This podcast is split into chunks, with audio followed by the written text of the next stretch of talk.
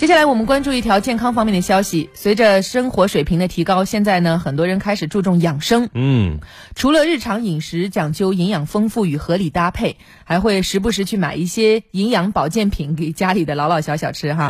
那么说到营养保健品呢，大家对有一样东西肯定不陌生，就是益生菌。你有没有买过？这名字听着就健康是吧？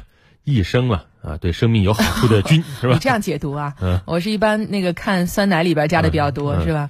但是现在呢，无论是电商平台还是线下超市，有各种各样的益生菌产品啊。除了那双奶、酸奶会打着益生菌的旗号之外，还有很多东西，什么冲剂啊、饼干呐，甚至还有益生菌坚果啊，我也见过啊，感觉包治百病一样啊。就我觉得。婴幼儿时期是有这种添加剂像药一样的东西啊，给孩子冲，但没想大人也用得着啊，说是治疗腹泻、治疗便秘，怎么就维持肠道菌群平衡等等啊，反正就很神奇。但是现在有一个话题上了微博的热搜，就是益生菌到底是不是智商税？没，你一看到这样的话题，对，你就觉得我是不是又买单了？嗯，所以这个益生菌究竟是何方神圣呢？它到底有没有这么神奇？我们在日常生活当中到底有没有必要？去吃益生菌，来，我们听听报道。呃，正常情况下，正常人如果我们能够正常吃饭，但我们肠道菌群是这个平衡的这个状态下，我们是不需要去额外补充益生菌的。那么，由于肠道菌群紊乱导致的腹泻和便秘的人，他是需要补充益生菌的，这是一种。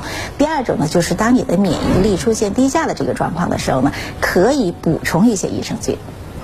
营养师表示，经常熬夜、作息时间不规律、饮食结构单一、长期使用抗生素，都有可能引起肠道菌群紊乱。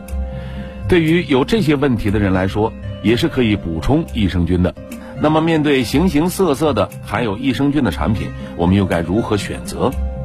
不少圈友认为，通过常见的食物补充益生菌效果更好，比如酸奶就是不错的选择。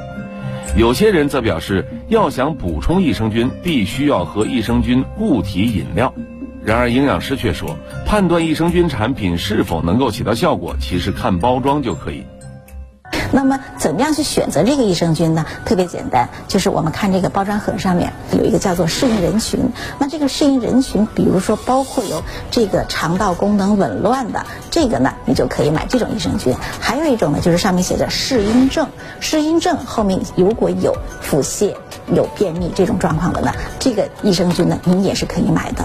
但假如说您在包装上既没有找到适应人群，也没有找到适应症。并且呢，也没有看到这个保健食品的这个蓝帽子，那这样的益生菌呢，实际上它是不能够达到您所期望的能够止泻和疏通便秘的这个效果的。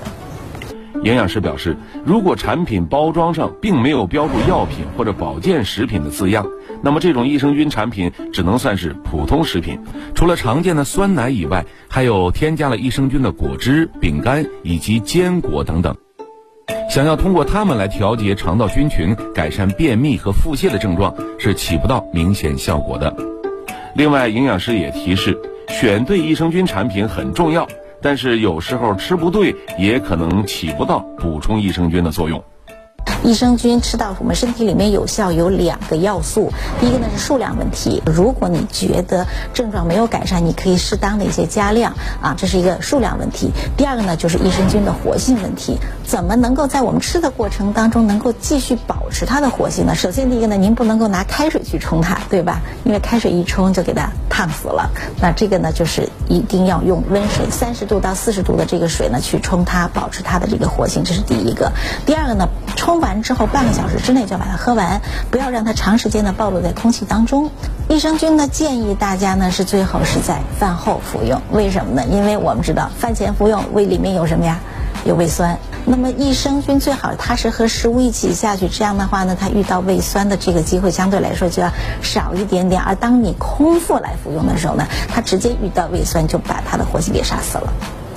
所以最好是在饭后服用。嗯。还是有讲究啊，你也不能说它是，嗯，你也不能说它没用啊，不能说它是智商税，但也绝对不是万能药。对，刚才报道里有几点啊，一个就是对于肠道健康的人来说，不需要额外的补充益生菌啊，而如果长期这个服用各种益生益生菌呢，还可能会对你的肠道造成伤害啊。另外呢，虽然说益生菌能在一定程度上调节肠道菌群，但是也不建议真的有像便秘、腹泻症状的人群自行去购买服用。真有这种症状了，先去医院就诊，在医生的指导下再来选择适合自己的益生菌去进行服用吧。